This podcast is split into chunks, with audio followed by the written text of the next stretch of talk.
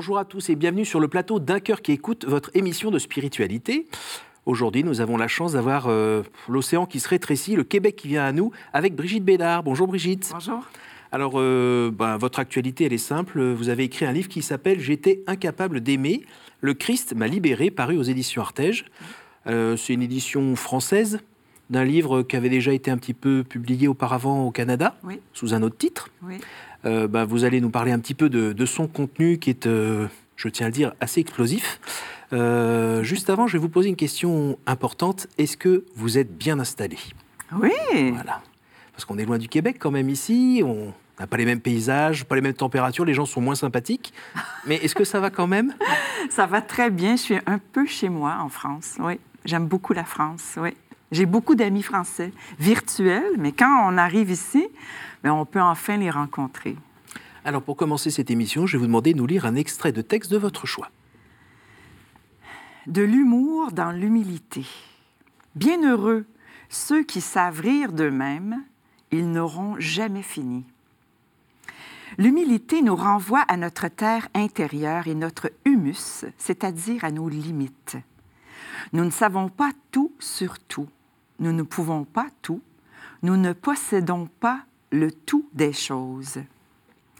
Il y a dans l'humilité une grande prise de conscience de la réalité et de ce qu'elle nous offre. Dans cette prise de conscience réside un détachement des choses et surtout de soi-même. C'est ici qu'intervient l'humour avec sa faculté de rire de soi-même. L'humble est joyeux d'être pure capacité. La finalité est cette joyeuse distance par rapport à nous-mêmes, ni désespoir, ni ironie, mais bienveillance, bonté et vérité sur notre personnalité parfois si lourde et compliquée.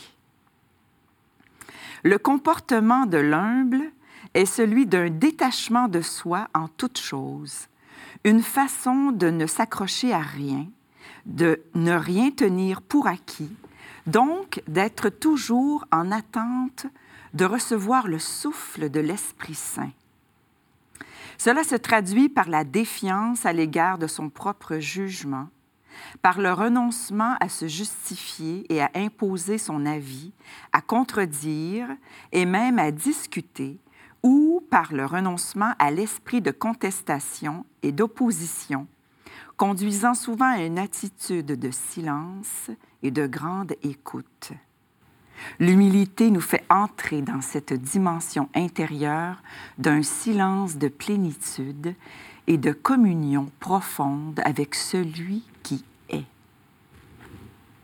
C'est un texte de sœur Catherine Aubin. Et alors ça, c'est possible pour une Québécoise comme programme ou pas? Oui, à tout, à tout être humain, c'est possible. Oui, je crois. Vous avez réussi à avancer sur cette voie? Oui. À y oui. arriver jusqu'au bout? Non, je suis en chemin, je suis en route avec le Seigneur. On est tous en chemin. Oui. Alors, on va aider un peu nos téléspectateurs qui n'ont pas encore lu le livre euh, à savoir un peu qui vous êtes, euh, parce que on vous voit là euh, toute bien, toute souriante, euh, tout épanouie, mais le chemin pour y arriver a été un petit peu compliqué, un peu ardu. On peut dire ça, puis ça a commencé tôt. Euh, dans le livre, vous racontez qu'à partir de 11 ans, euh, vous avez commencé à prendre des chemins de traverse. Euh, C'est à peu près ça? Oui, à 11 ans, j'ai commencé à fumer la cigarette. Et euh, commencé aussi à consommer, pas longtemps après, consommer drogue, euh, alcool. euh, et avec les années, s'en est suivi euh, des drogues avec plus d'effet, la cocaïne. euh, mais j'ai arrêté quand même assez tôt. J'ai eu la chance de pouvoir arrêter à 22 ans, 23 ans, 23 ans, à l'aide des cocaïnomanes anonymes. 11 ans, c'est quand même très jeune. Vous viviez toute seule dans une forêt? Non, j'ai grandi euh, dans une belle famille, euh, des bons parents, avec des bonnes valeurs, euh, trois frères, Plus grand, plus petit? un plus vieux, deux plus jeunes, euh, assez pas mal plus jeunes, donc une maman très aux prises avec les petits. Et moi, j'étais comme un peu perdue, je pense, dans cette famille de garçons où j'ai pas réussi à trouver ma place. Euh, j'ai Euh, je me cherchais. C'est comme si rien, au fond, euh, trouvait écho. Je- je- J'espérais, j'avais des grandes questions existentielles, très jeune, et je trouvais pas de réponse. Euh, Bah, vous êtes dans un Québec aussi où on n'a pas envie de donner des réponses à ces questions-là, non? ou sinon des réponses matérielles. Mais Oui. à qui en parler, euh, comment en parler, il n'y avait pas. Oui, non, un Québec euh, qui a rejeté euh, la religion, mais euh, je dirais le bébé avec l'eau du bain, comme on dit, euh, qui rejette la religion un peu, qui était peut-être euh, très omniprésente, contrôlante, euh, mais qui a rejeté Dieu et tout aspect de spiritualité. Alors, qui a rejeté, je dirais, l'essentiel de, de ce qui donne sens à la vie. Alors oui, j'ai grandi là-dedans. oui. J'ai cherché des réponses dans toutes sortes de choses. Et aujourd'hui, quand vous regardez là l'étape entre 11 ans et 22 ans, il y a des perches qui vous étaient tendues, que vous avez ratées? Oui, mais je vais vous dire, honnêtement, euh, je les ai euh, juste balayées du revers de la main parce que euh, je suis une... C'est pas pour rien que je vous ai lu quelque chose. Je vous ai lu quelque chose sur l'humilité. J'étais une fille très orgueilleuse, très... Je le suis encore. Euh, j'ai- je m'étais fait un serment très jeune que moi, j'aurais besoin de personne dans la vie et que je me débrouillerais seule, que c'était ma vie et que j'allais faire ce que je voulais de ma vie. Et je vous dirais que ma mère a essayé souvent de m'interpeller, de me ramener, de, des oncles, des tantes. Je sais qu'il y a eu beaucoup d'adultes autour de moi qui ont essayé. Mais j'étais une tête de mule, mais carrément. Et je m'en allais là. Et c'est là que j'allais. Et personne n'aurait pu m'arrêter. Il y a une blessure au départ qui fait ça, Oui. et, et qui se, sur laquelle vous vous appuyez à nouveau, vous vous nourrissez à nouveau, quand il y avait de l'extérieur de l'aide ou des choses comme ça? Une blessure de- d'abandon, de, rejet. Euh, bon, je ne veux pas rentrer dans une psychanalyse, mais Non, c'est un fauteuil, c'est pas un ça marchera pas. c'est ça, c'est pas un canapé. Voilà, je suis désolé. Mais une blessure de, de rejet, d'abandon, qui fait en sorte que, qui, euh, je dirais, qui a provoqué un- une, défensive par rapport à tout euh, acte bienveillant, où on, on se souciait de moi, où on cherchait à me consoler. Euh, non, je rejetais tout ça, tout ce qui était affection, Ah, amour. ce qui est assez paradoxal, parce que quand on lit dans votre livre, euh, on a l'impression que vous cherchez à être aimé euh, Oui. de A à Z. hein. Mais c'est ça. Il n'y a pas de problème. C'est-à-dire, Oui, parce vous que- rejetez, mais vous criez Hey, aimez-moi, les gars Oui, c'est ça, parce que dans le fond, ch- j'ai cherché toute ma vie à réparer cette blessure. Et- mais à un moment donné, c'est trop. Et on veut se protéger. Je parle au je. Je voulais me protéger. Et là, c'est là qu'arrive le rejet, où là, on déquerpit et puis on, on se retrouve seul. Et, et on, on recommence avec un- une autre personne. Les expériences des drogues, euh, c'était quoi? C'était à nouveau d'être dans un état où euh, on souffre plus? Oui, exactement. Hmm. Euh, un état où je dirais que les drogues, la première fois que j'en ai pris, ce que ça faisait, c'est que enfin je respire. Bon, Enfin, après, je suis après, quand bien. on se réveille, on a un peu mal. Ouais. C'est ça. Quand on se réveille, c'est ça qui est arrivé, c'est que j'ai arrêté de consommer. Alors j'avais 23 ans, vraiment tout, grâce aux réunions. Il y a la cigarette déjà?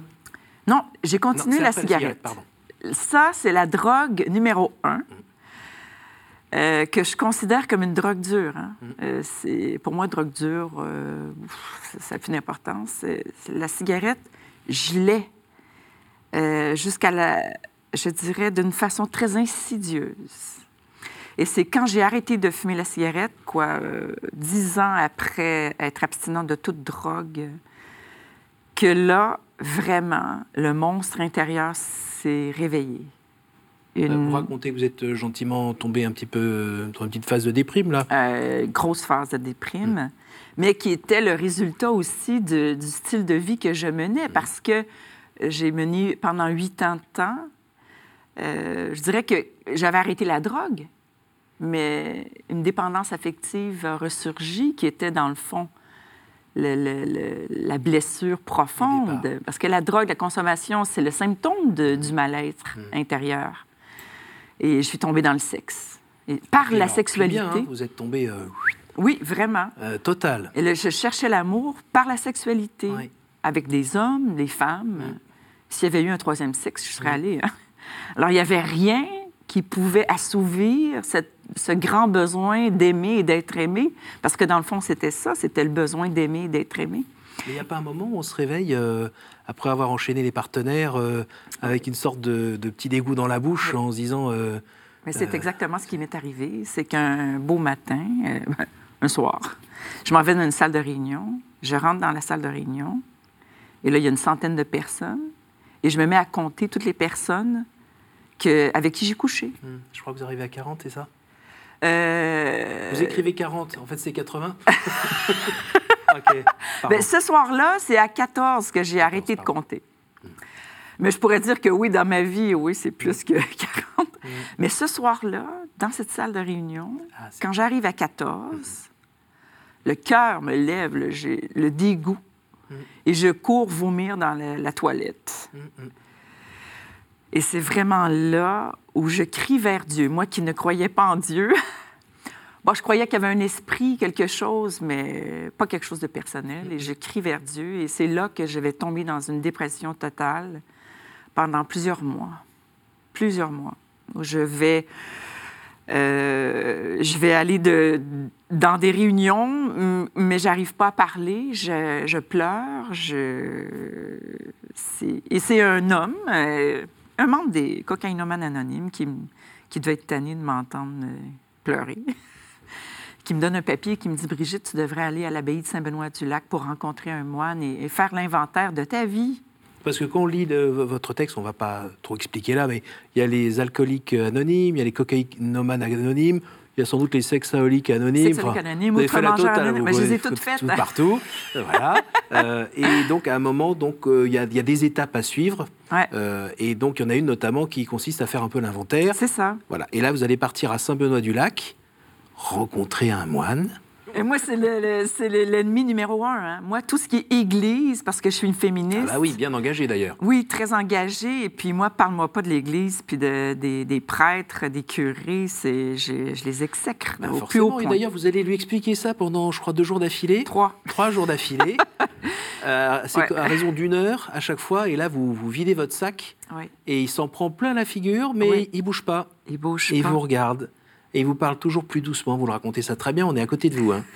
Et, et il vous parle doucement. Il s'énerve pas. Il le prend pas pour lui. Ouais. Cet homme est, est un, un homme de prière. Ouais.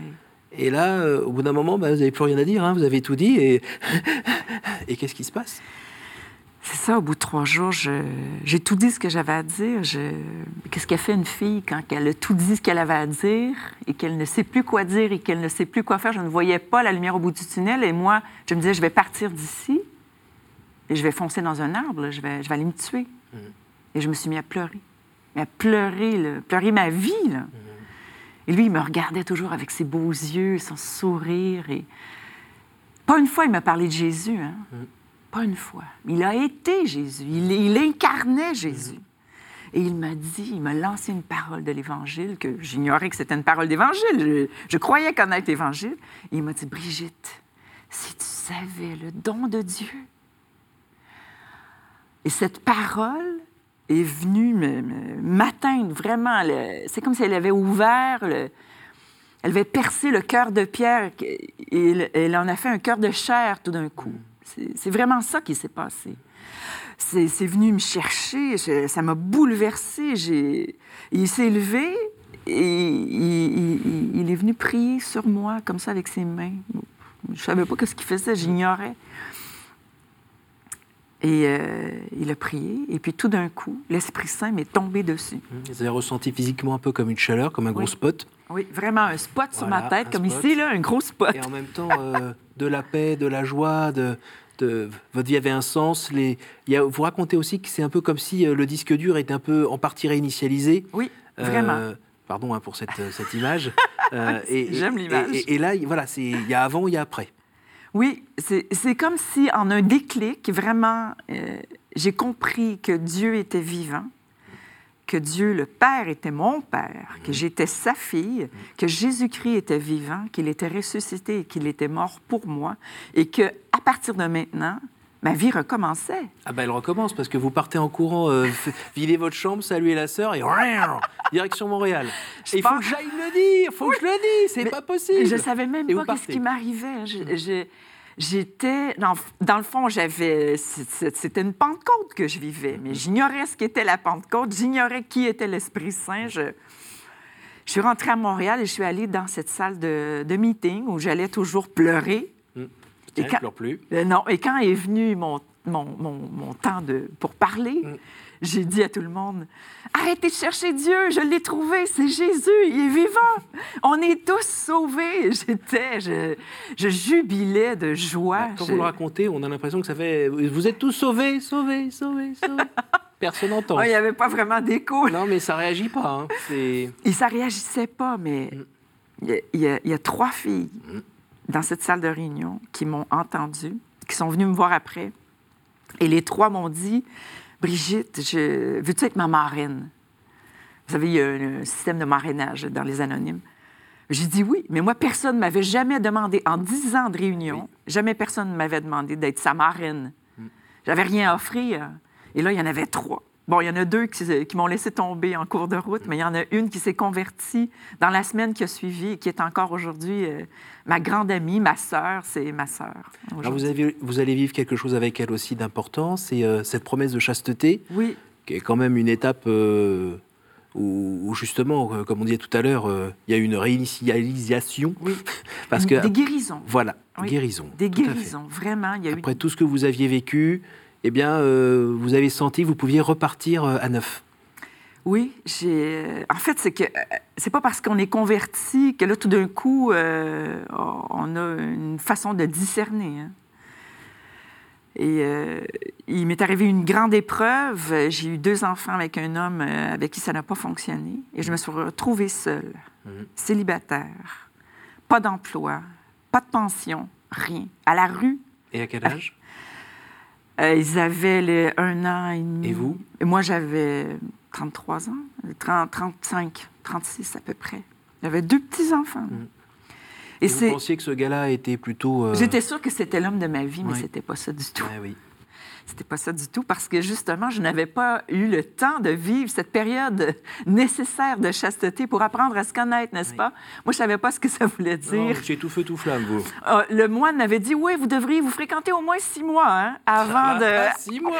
Moi, j'avais dit, ouais, ouais, ouais, c'est très bien six mois, tu sais, mais j'ai fait six jours. Hmm. C'était mon record à vie, hmm. six jours. Hmm. J'avais jamais fait ça, six jours. Et moi, je pensais que ça y était. Moi, c'était pas ça.